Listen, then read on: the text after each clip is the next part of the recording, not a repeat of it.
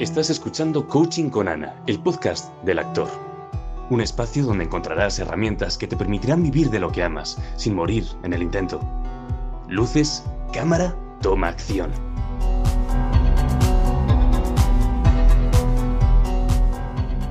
Episodio 11. Es el último. Ya no hay más episodios de podcast por ahora, porque cerramos temporada. Y antes de deciros a quién tenemos aquí, que somos hoy tres en sala, quiero dar las gracias a Stephanie Condi, que es una de nuestras artistas y que mm, ha decidido cambiar de profesión para conectar con lo que fue siempre. Ella fue artista desde que nació, pero nunca le había dado la energía o el tiempo. Y, y ahora está feliz, está moviéndose un montón como actriz y, y cuando nos escuche sé que le va a hacer ilusión. Y este podcast es un espacio para que salgas, oyente, de aquí y te muevas te sientas diferente y, y sepas que, que, depende de ti en, en gran parte, ¿no?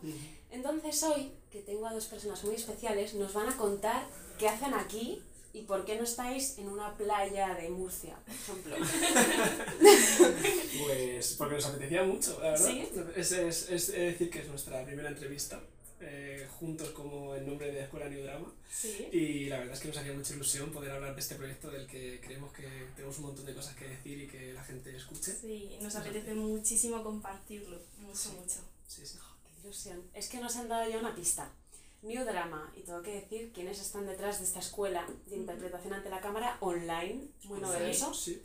Ellos son empresarios, son actores, bailan, hacen esgrima, cantan, o sea, hacen de todo. A uno le gusta mucho la época, lo Sí. clásico, a otra le encanta el espectáculo y sé que baila por ahí. Sí. Pero antes de desvelaros más a nivel de profesión o de experiencias, entre ellos Cristina Ruiz y David Berber se van a presentar. Vale. Vale, pues a ver, eh, yo puedo decir de David que, bueno, es de Albacete, aunque se vino a Murcia para estudiar interpretación textual. Eh, ahí fue donde yo lo conocí. Lo conocí el primer día de carrera y, bueno, hemos estado trabajando juntos y siendo amigos desde entonces.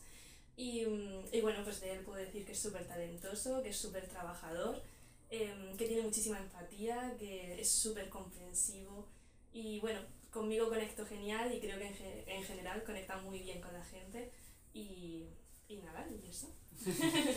Yo de Cristina, ¿qué voy a decir? Eh, pues también la conocí el primer día y, y tenía algo especial. La verdad es que tiene algo diferente y a día de hoy lo está demostrando. Y bueno, la capacidad de trabajo que tiene ella, yo a veces me planteo si es humana, porque a veces pienso que no es humana. Es alucinante la capacidad de trabajo, de dedicación, de pasión que tiene por la profesión. O sea, es la persona que más ama esta profesión que conozco, con diferencia. Y yo he tenido la suerte de encontrarme una persona que comparte esa pasión conmigo y que me acompaña.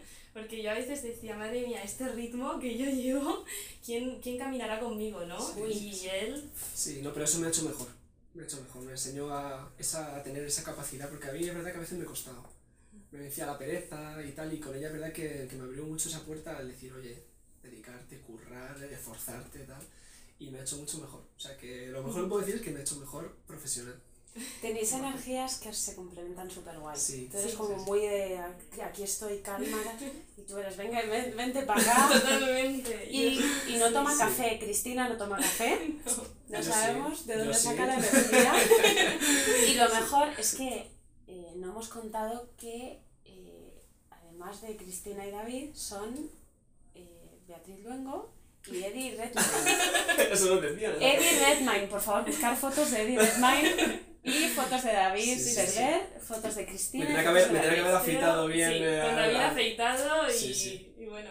Y Sí. yo creo que mías bailando, quizás, ahí. Y, y la sonrisa. Y la Sí, sonrisa. sonrisa. Mirad, em, en este podcast quiero que, que vosotros también os deis cuenta de algo. Que, que os sirva a vosotros este rato que salgáis y digáis, ala, he dicho algo de mí que ni yo había nunca dicho, ¿no? Entonces, quiero saber en qué momento como artista te encuentras. Como artista, cada uno de, de- también de cómo conectas desde que empezaste, cómo Sí. sientes a tu artista por dentro. ¿Cuál es vuestro momento? Pues yo estoy en un momento ahora de, de empezar a descubrirme de verdad por dónde va a ir los tiros, ya de aquí un poco en el futuro. Porque, bueno, hace poquito que acabamos la Mm, carrera, en sí. el pleno confinamiento, en 2020. Y bueno, y es verdad que tienes muchas ganas de hacer muchas cosas, pero es verdad que te das cuenta de que al final el tiempo que le dediques a una cosa no se la dedicas a otra. Entonces es, como un, es un momento de decidir, de tomar decisiones importantes, de decir, a ver, por aquí, por aquí o por aquí.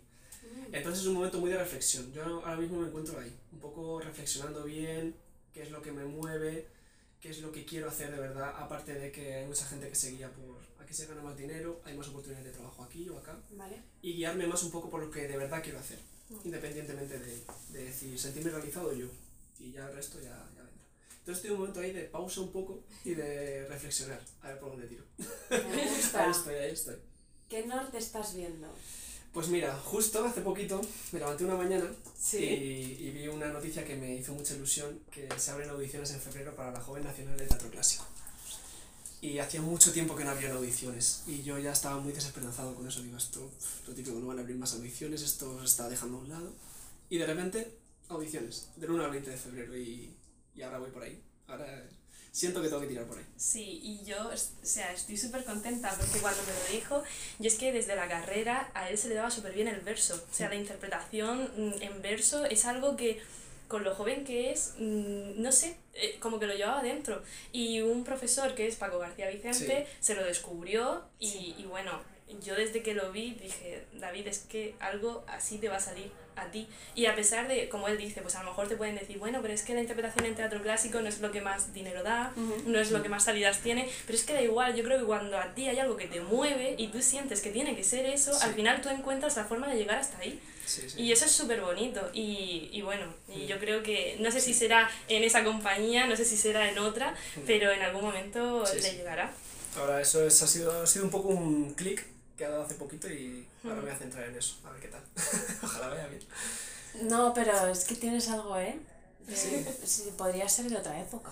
No ¿Tú lo lo has sé. pensado? ¿Lo No sé, yo es que cuando tocaba textos de Shakespeare en la escuela o de Lope, de Es que se Calderón, emocionaba Sí, muchísimo. sí, sí, sí, sí. Y me fascina Sí. que, no sé, textos del siglo XVII, que digas, que está pasando esto hoy en día también. Es que te vas a Fontovejuna, el monólogo de, de Rosaura, de no, de, mm, de la violación leche de, mm, tan famoso. Y dices tú, vale, siglo XVII, pero algo, puede haber algo más actual. Quiero decir, los problemas que se hablan, se habla mucho de la mujer, se habla... Laurencia. Laurencia, eso. Ya- tenemos, ya lo. Tranquilos, tranquilos, lo tenemos. Es que, es que busquéis además ella lo hizo, es que además ella lo hizo. Claro, es que yo lo hice y dije, ¿cómo no me voy sí. a acordar? No del vino nombre? Rosaura la canción, no Laurencia. Sí. El monólogo de Laurencia y dices tú, sí, sí, pero, pero es súper actual. Y hay un montón de obras que el tema de la mujer, por ejemplo, está muy presente, de cómo se sentían en esa época, y dices tú, es que al final está súper conectado con hoy en día. Y eso me parece como muy fascinante, ¿no? Se tocan temas tan universales que siempre que recurras a ello, algo se va a mover en la gente.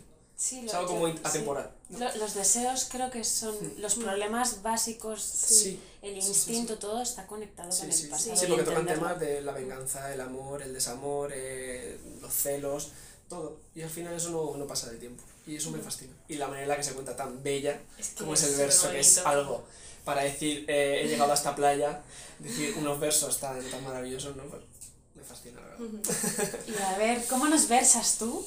Tu próximo norte. Bueno, em, no lo sé, la verdad. Yo sí que es cierto que, que me metí en interpretación musical porque eh, al principio empecé a bailar, ¿no?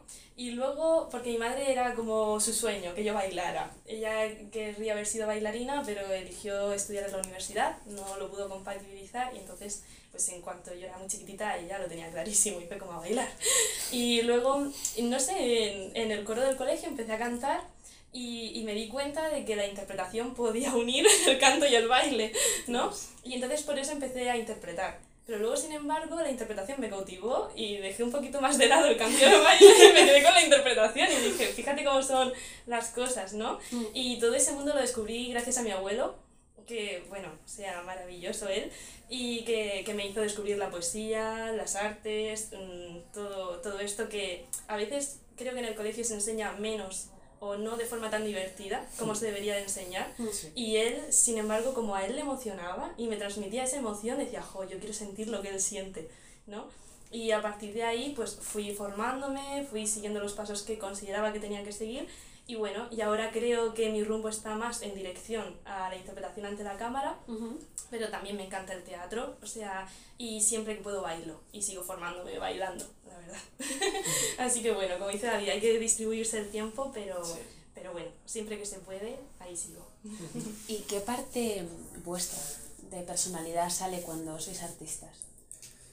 Eh, yo creo que la más empática sobre todo y la más comprensiva, porque yo creo que un requisito indispensable de un actor es entender. Entender cualquier situación, a cualquier persona, independientemente de que te parezca bien o mal lo que haga. Y no juzgar, y, no ¿eh? juzgar. y eso es súper importante. Exactamente. Entender, intentar entender. O sea, y porque nosotros lo decimos a nuestros alumnos muchas veces, el día de mañana te toca interpretar a un asesino, psicópata, cruel, lo peor que te puedas imaginar como persona, y fuera de juicios tienes que querer a ese personaje mucho y entender el porqué. Porque todo tiene un porqué. Todo. Entonces hay que entenderlo, porque nadie es malo porque sí o es bueno porque sí. Todo viene de algo. Entonces, hay una profundidad ¿no? ahí que podemos investigar y que también al final nos puede hacer comprender a otras personas mucho mejor. Estos al final son casos extremos, pero no sé, a lo mejor entiendes mejor cuando alguien no tiene un buen día y, y quizá te saluda de una forma un poco seca, ¿no? O sea, incluso como en el día a día esto se puede ver y se puede valorar Y, y, puedes decir, vale, pues mira, es que a lo mejor le ha pasado tal cosa, así mm. que yo sí que le voy a devolver la sonrisa, aunque esa persona a mí no me la haya dado en ese momento. Y además nosotros, eh, como que eso se ha extrapolado en nuestra vida personal también. Yo hemos crecido un montón como personas a raíz de la interpretación porque desarrollas una capacidad de empatía, de comprensión, de, no sé, que te hace mejor. De estar en el presente también. Sí, también. También, que es súper importante, que muchas veces estamos pensando en el futuro y por eso nace como ese tipo de ansiedad que a veces tenemos, ¿no? Pero también la interpretación te hace estar muy como en el presente y escuchando a la otra persona y reaccionando a lo que te dice y, y eso es genial también en la vida tenerlo, ¿no? Como me están hablando y en vez de estar pasando del tema o de estar con el móvil entretenida, ¿no? Realmente prestarle atención a esa persona y responderle pues con lo que te está dando. Sí, sí. Hmm. Me ha encantado la parte de empatizar con el personaje aunque sea horrible. Sí, quererlo mucho, mucho, mucho. Tienes, fuera de juicios. Tienes que quererlo, defenderlo a, capa y espada, el tuyo.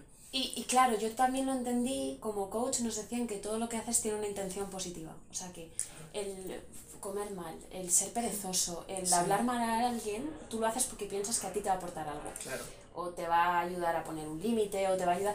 Entonces me encanta poder preguntarte qué intención tiene esto que estoy haciendo mal. O sea, cuando quieres cambiar un hábito, ¿qué, ¿qué, me está aportando Porque ese, ese personaje lo tiene justificado. En su cabeza hay algo que tiene sentido y por eso lo hace. Aunque tú de fuera digas, esto no está bien. Claro. Que puede ser el caso contrario también. ¿Por qué estás haciendo esto para bien? Porque todos entendemos de una manera nuestra que es por algo, tiene una justificación. Entonces, justificado, uno está en paz y actúa como quiere actuar. Entonces hay que entenderlo mucho, muy en profundidad y no quedarse en, vale, es el malo de la serie, el malo de la peli. No, claro. Sí, sí. ¿Vuestra pregunta favorita hacia los personajes que interpretáis? Mm. Em, ¿Qué le ha pasado en su vida para que reaccione de esta manera? Yo, esa es la que me suelo preguntar. Es como qué le ha estado pasando, ¿no? ¿Qué situaciones ha vivido este personaje para que ahora se comporte así? Para, sí. Repítelo, por favor, cerca del micro, que estoy que la tiene. Escríbela, oyente, escríbela, por favor. Sí, uy, Nico, ahora sí ya se me ha olvidado lo que he dicho exactamente. Pero sí, creo que la pregunta sería: em, ¿qué le ha pasado exactamente en su vida, ¿no? Para que ahora reaccione así el personaje. La palabra reaccionar es que me sí. Sí, sí, sí, Yo hago una muy simple, pero la hago muchas veces. Es ¿por qué? Todo raro. Pero por, y puedes tirar como del presente hacia atrás. Mm. Este personaje es así, ¿por qué? oye, porque a lo mejor le ha pasado esto, ¿vale? ¿Y esto en qué deriva? ¿Y por qué entonces tal? ¿Y por qué? ¿Y por qué? ¿Y por qué? ¿Por qué? Es como que lo vas eh, como una cebolla, ¿no? Como con capas, ¿no? Cada, cada por qué como que va añadiendo una capa o quitando una capa para ver lo que hay dentro. Y esa además a nuestros alumnos también se lo inculcamos mucho. Siempre nos encanta mucho reflexionar sobre ese monólogo, esa escena que están trabajando. Y, y, lo mejor es que van llegando ellos solos a la respuesta. Nosotros solamente estamos preguntando, pero claro, ellos empiezan a reflexionar y cada vez te dan una respuesta más concreta, ¿no? que es lo chulo. Sí, sí, sí. Entonces eso es por qué. de todo un poco. lo que no entiendas siempre plantear por qué, de dónde viene. Pues yo te voy a, os voy a dar otra que es tan sencilla como ese. ¿Qué te aporta? Estás en esa escena, ¿no? Y estás haciendo algo, ¿qué te aporta hacer eso?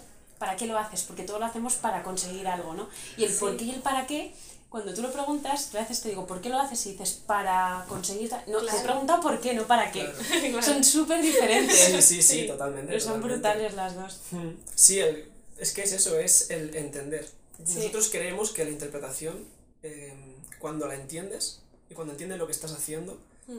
Ya hay pocas cosas más que hacer. Que decir, tú cuando ya sabes lo que tienes que hacer y lo que pasa y lo que ocurre, vas a por ello. Sí. El problema está que como no es algo tangible, es un poco algo etéreo, no es algo... Sí, es un poquito abstracto, Sí. entonces a veces nos perdemos, ¿no? Es como que nos complicamos demasiado, empezamos a darle vueltas a cosas que quizás son mucho más sencillas, también un poco como en la vida, ¿no? Total. Sí, totalmente. Total, También un total. poco como en la vida.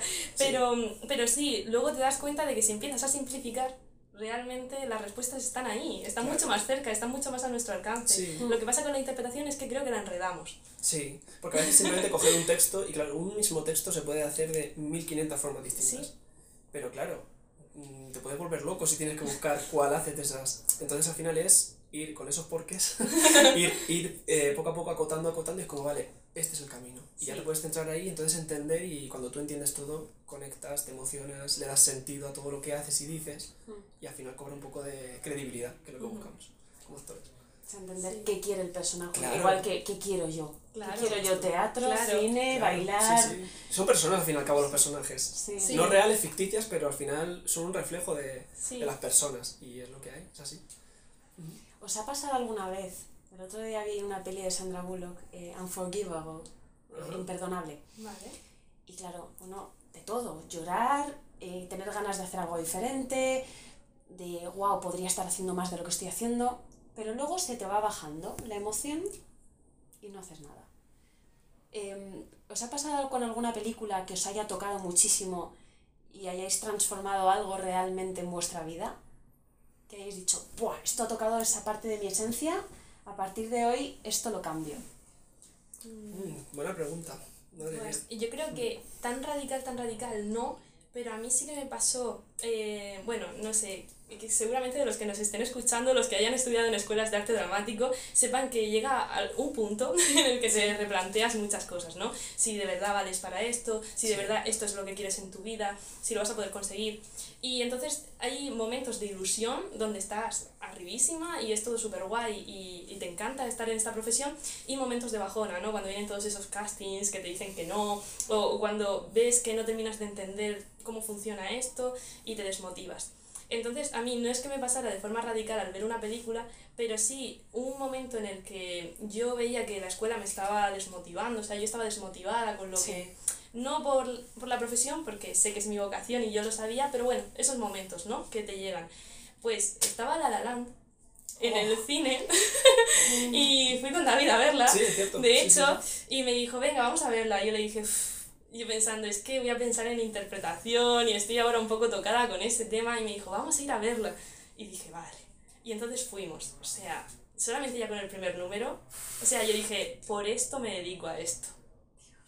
O sea, fue todo una sensación, o sea, todo, mucha emoción, mucha emoción, mucha emoción, muchos colores, mucho, eh, todo arriba, toda la energía arriba, ¿no? Y es como, es que por esto yo quiero hacer cine, porque luego vendrá una persona como yo, se sentará aquí y esto es lo que le da las ganas de seguir, y de seguir avanzando y de ser mejor y de, y no sé, es como, sí, es como un chute de energía, de repente. Sí.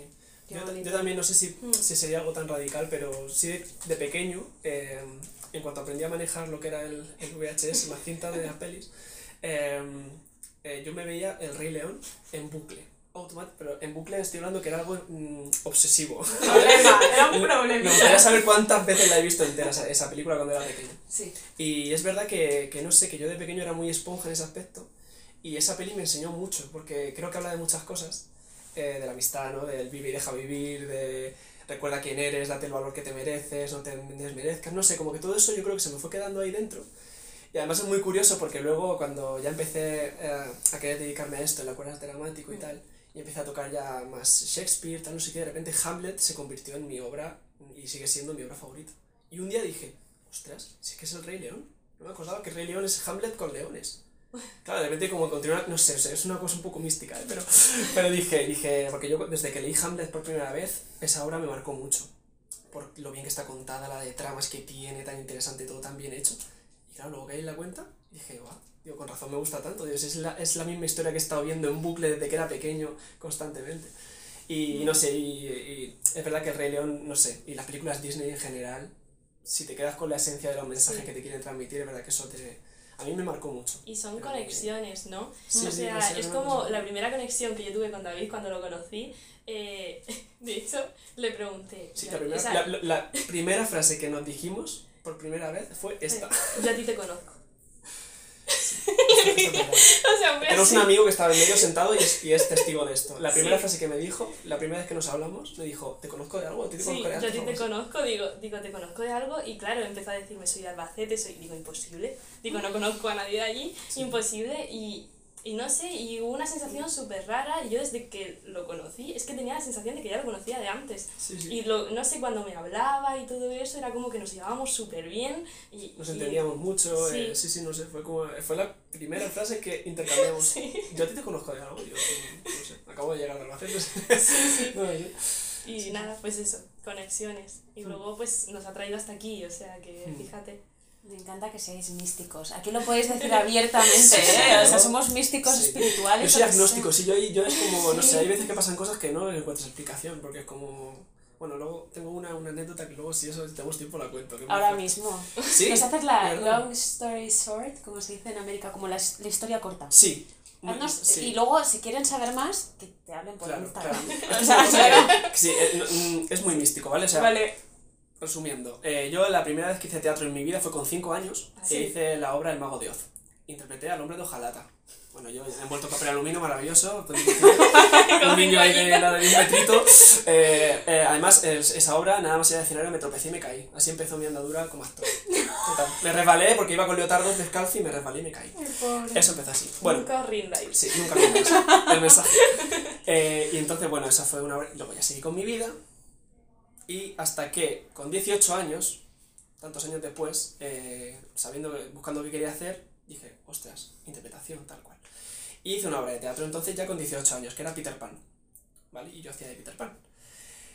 Eh, la movida era que el público cuando entraba al teatro yo ya estaba en el escenario como Peter Pan en la habitación de Wendy como curioseando, ¿no? El típico ahí que la gente entrara y ya viera algo en el escenario. Y eh, mi directora Laura había un libro de cuentos populares, un tocho, pues eran 500 600 páginas, un tochaco así de grande. Sí. Y yo en esa improvisación mientras entraba al público, la primera vez que volví a hacer teatro después de aquella vez con 5 años, abrí el libro así como para hacer acting un poco, en portada una foto, un, un dibujo que ocupaba las dos hojas del hombre de hojalata. Y esto es 100% real. Sí, sí, o sea, de, de un libro de unas 500, 600 páginas, abrí así por abrir, la primera vez que abrí ese libro, era una viñeta, un dibujo que ocupaba las dos páginas, era como ahí un panorámico súper grande, del hombre de hojalata. Porque era justo abrí por el mago de Oz y justo por un momento en el que aparecía el hombre de hojalata. Si estuvierais aquí oyentes, o sea, aquí se ha parado algo, aquí ha pasado algo. Sí, sí, no. Mm. Yo, yo, mi cara en ese momento, de hecho, yo me salí de ese momento. Yo estaba metido ahí en, en lo que tenía que hacer y en ese momento me quedé muy impactado. Fue como, Sí. wow. Porque esa obra con 5 años fue el motivo por el que decidí al final eh, dedicarme a la interpretación, porque estaba muy perdido, esta época de bachiller y no sabes qué quieres. Y al final me acordé de aquella obra de teatro con tal y dije, ostras, que bien me lo pasé, tal, anda, esto se puede estudiar, anda, que esto tal, te puedes dedicar a ello profesionalmente. Y fue por esa obra de teatro por la que yo di un paso a querer dedicarme a esto. Y bueno, muy fuerte. muy raro. Las señales fuerte. existen. Yo creo que sí, algo tiene que haber. Todo pasa Sí. por algo. Y, y os voy a preguntar ahora una pregunta que no es tan bonita, porque eh, quiero que saquemos eh, también algún trapo sucio. No, estoy de broma. Una cagada vuestra. Un momento en el que dijerais, Dios, esto no iba por aquí, la cagué. Y puede ser de lo que sea, ¿eh? O sea, aquí hemos tenido de todo tipo de historias. Madre mía. Mm, A ver, es que claro. Tenemos un ruido que parece como un león, ¿lo escucháis? Sí, ahí Sí. está, está eh, Simba por ahí. Lo he invocado. Una cagada. A todos los niveles puede ser. Cualquiera. Una cagada, además que, bueno, que a lo mejor te haga ilusión a ti recordarla o... Buah, madre mía. Mira, yo mm, voy a contar una. A ver. Sí, em, yo me acuerdo cuando estaba en tercer, segundo, segundo de la escuela, Eh, claro, aquí en Madrid había muchos castings, ¿no? Eh, pues para musicales, etcétera, que son abiertos. Entonces, claro, yo dije, bueno, pues voy a presentarme. Eh, había un casting de musical y yo con toda mi inexperiencia. Pero bueno, yo siempre he pensado que se aprende así, ¿no? Haciendo y equivocándote y ya hacia adelante. Pero claro, ese casting, o sea, no me dio tiempo prácticamente a preparármelo. Era una canción en la que no estabas tú haciendo la melodía principal, sino que hacías como una segunda voz, como si fueras un coro, pero claro, tú sola haciendo esa segunda voz. Entonces es un poquillo ahí enrevesado. Y, y, nada, pero bueno, yo lo preparé como pude, le pedí ayuda a unos profesores, luego al final no me la pudieron dar. De esto que va empezando a salir mal poco a poco, y tú deberías de intuir que no va a salir muy bien. Pero no, yo aún así me monto en el tren, me vengo a Madrid y cojo. Y, y nada, eh, entro eh, dentro de la sala, era un teatro, ¿no? Me subo al escenario, empieza el pianista acompañante a tocar, Buah, se me va la letra, pero ¡pum! De decir, no, digo, madre mía, digo, qué desastre, claro, los tres del jurado ahí mirándote, ¿no? Como, ¿qué vienes a contarnos?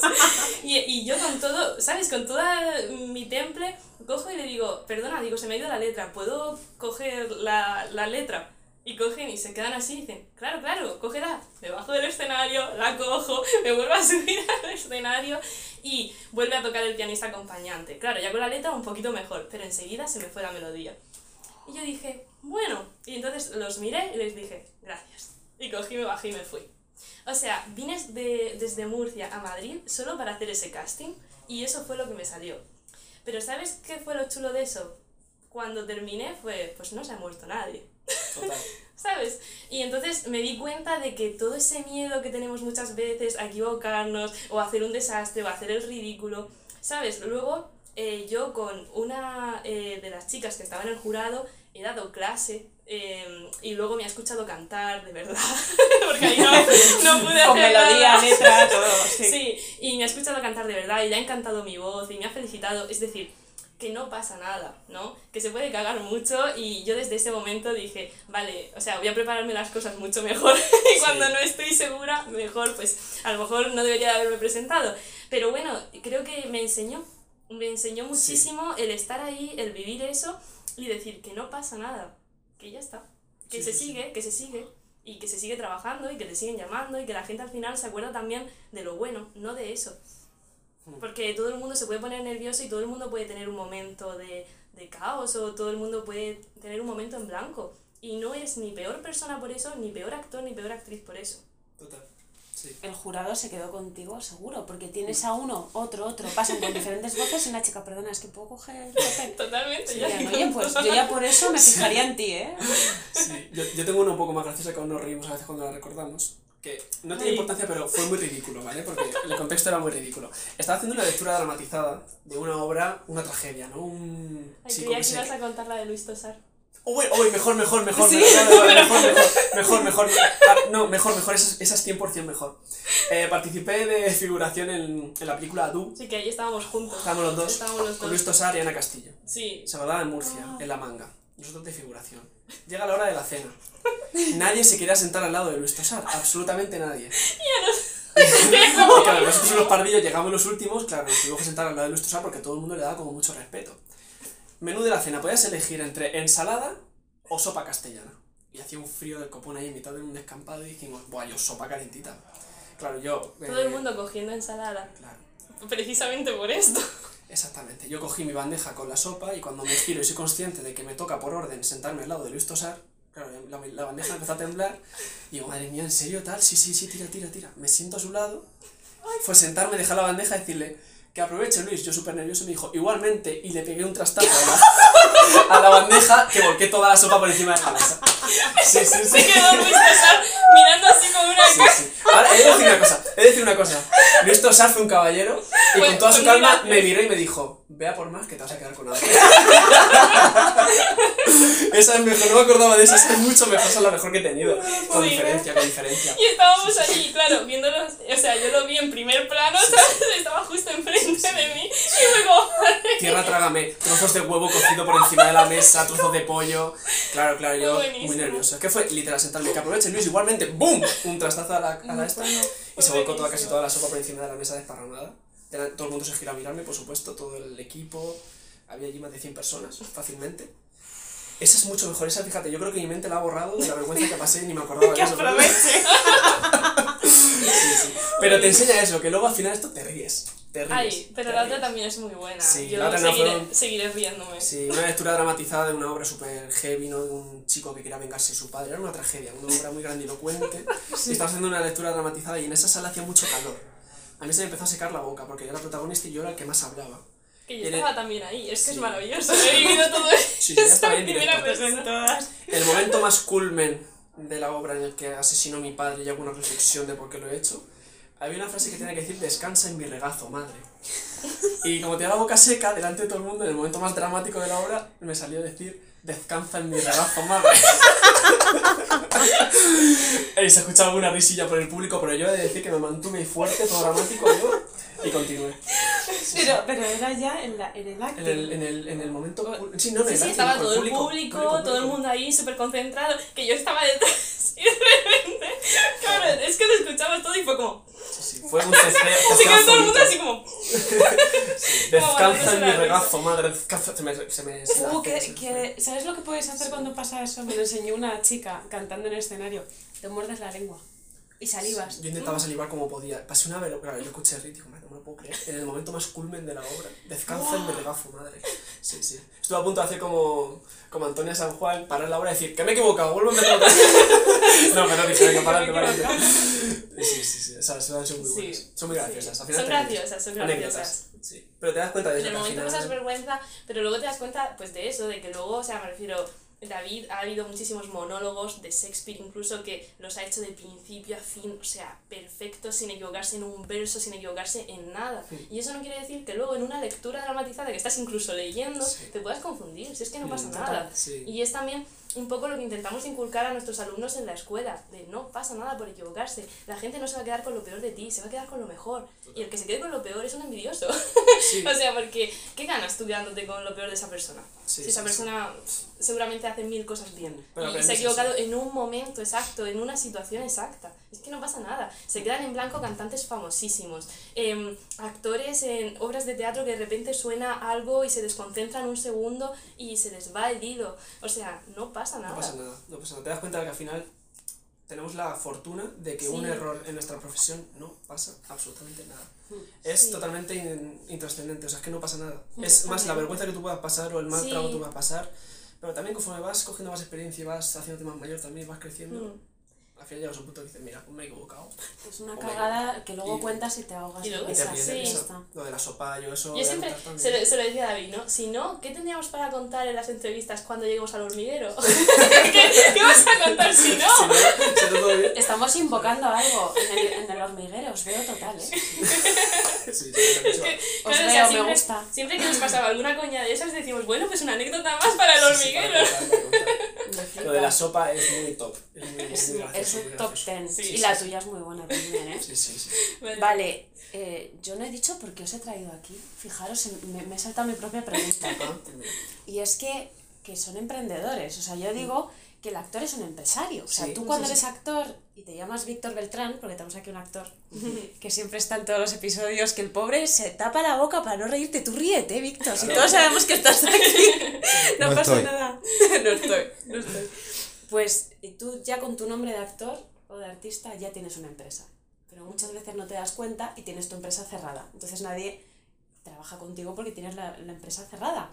Y ellos, además de tener su empresa abierta como artistas, tienen una empresa que se llama New Drama. Sí. Son CEO y co-CEO. O sea, ¿cómo mola decir soy CEO, no? Sí, Total, totalmente. Entonces, New ¿por qué New Drama? ¿Por qué se llama así? Madre mía, pues eh, mira, nosotros estábamos buscando un nombre. eh, Mucho no- tiempo. Sí, mucho tiempo no sabíamos un nombre, no sé, que fuera chulo, que fuera llamativo, tal, porque no sé. Y, y pensamos, empezamos a pensar, eh, esto que estamos haciendo es bastante novedoso. El tema de dar una escuela online de interpretación es algo como que es nuevo, realmente es algo nuevo. Luego también el tema de que nosotros también rodamos, ¿no? Tenemos una productora audiovisual en Murcia y entonces cuando nuestros alumnos terminan de trabajar sus escenas y sus monólogos, los acompañamos a rodaje, que eso sí que es presencial. Entonces también eso Sí, también era novedoso, ¿no? Sí, sí, o sea, ahí nos salió el nuevo. Pero claro, nuevo Sí. no suena. New es como más. New. New. Y además es una palabra que aunque sea en, eh, en inglés, eh, todo el mundo entiende. O sea, que decir, cualquier persona. Y es fácil de es muy- muy- pronunciar. Eso es, no, es Es es muy cortita, muy. Claro, New. new. Claro.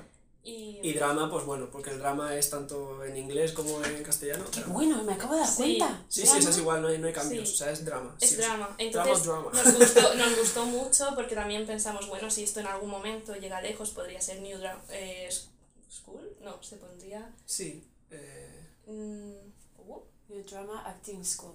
sí, Es, algo así, sí. ujú. Eh, y que entonces que no hace falta que le cambies nada, ¿no? Ya, al nombre es. realmente Mm. y en español al final Escuela New Drama. Que muy. Si algún día llega lejos y ya está en el podcast del actor. O sea, ya está llegando Está aquí, lejos. está Ya, ya. ya es- Ya está llegando lejos. Pero bueno, me refiero, si algún día eh, Sí, pasa fronteras internacionales, Sí, Pues- sí, no, pues aparte el- hemos tenido, hemos hecho alguna clase abierta y hemos tenido gente de Argentina, gente de Chile conectada, sí. porque claro, lo bueno del online es eso, gente de Colombia, como, Sí. oye, pero, ah, ¿en qué hora española? Aquí, vale, y Sí, sí. Bueno, o sea, fue la primera vez que tuvimos que buscar, o sea, la hora española a qué Sí. correspondía, ¿no? Y no Sí, sí. equivocarnos ahí. Y, y fue muy guay Fue eso, decir, wow, es que, claro, vamos a poner la hora, pero para que luego en Argentina y luego en Colombia sea una hora que puedan ellos también conectarse. Sí, sí, sí, y, sí. sí. y Qué sí, fue Y muy nos guay con eso. y nos gustó y ahí se Sí. quedó. Sí, sí. Queremos que engloba un poco toda la idea de somos algo novedoso, algo nuevo, algo fresco y que el drama... Y luego drama también siempre- tiene, tiene un significado un poco, que esto ya fue después de ponerlo,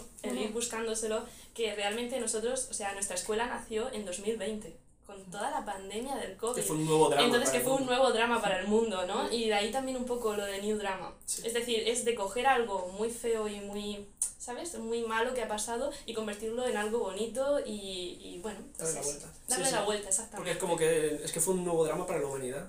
Tuvo que Sí. cambiar nuestra forma un poco de vivir, ¿no? De de comportarnos, ver las cosas. de ver las cosas. Mm. Fue un nuevo drama, fue como un Sí. conflicto nuevo para el mundo. Entonces ahí también, yo Sí. creo que eso estaba por ahí. y salió. Pues yo tengo que decir que yo ya cuando te conocí, Cristina, Mm. dije, joder, yo quiero conocerla más y quiero conectar más. Y yo os tengo aquí y me siento tan a gusto Sí. que yo comprendo que vuestros alumnos se sienten muy bien. Y además tengo a dos de vuestros alumnos, están conmigo en coaching. Sí, Entonces yo siento sí, que en una empresa es súper importante eh, como valor de empresa, no lo típico, lo típico que pones en la web, ¿no? De compromiso, responsabilidad, transparencia. No, Ujú. o sea, tus valores son las personas con las que trabajas al final. Total. Y, y yo sé que mis artistas van a conectar muy bien con vosotros. Porque son gente estupenda, humilde, trabajadora. Y todos los que nos escuchan en el podcast, pues van con esta mentalidad. Así que, por favor, escribirles, porque Por seguro favor. que Sí, sí. aprendéis algo, eh, intercambiaros unos audios. Yo qué sé, mirar toda la info de New Drama, todo lo vamos a poner en la caja del podcast, ¿vale? Perfecto. Eh, vuestros Instagrams, todo.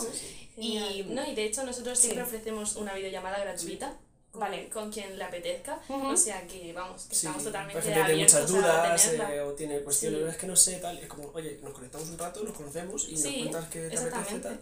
Y luego Vale. ya deciden si apuntarse o no. Pero siempre damos la opción de, oye, primero si quieres char- charlamos un rato, Sí. nos resolvemos dudas o tal. Sí, es, solemos explicar cuál es nuestra filosofía, ¿no? cuál es la metodología que usamos. También al conectarse en ese momento ven ya cómo sería una clase, porque Claro. es eso. Ya. Y, y bueno, o sea que sí, que siempre damos esa oportunidad de esa videollamada gratuita y sin compromiso ninguno. Luego ya reflexionas. Ya quieras. Sí, para Sí. saber si, si conectas, ¿no? Y si Sí, es para ti. exactamente, Exactamente. Pues Sí, qué sí. generoso y me encanta, me encanta que deis esta oportunidad. Y yo quiero cerrar con una frase que he visto en la web de Cristina Ruiz, que también es Beatriz Luengo, que es, quiero que la digas tú, que la digáis vosotros dos. Venga. Ah, sí, Ah, sí, sí, bueno, está claro.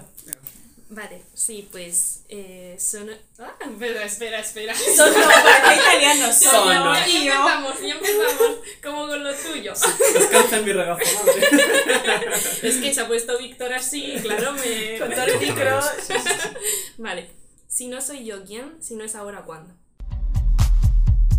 ¿Te ha venido alguien a la mente mientras escuchabas este episodio? Compártelo.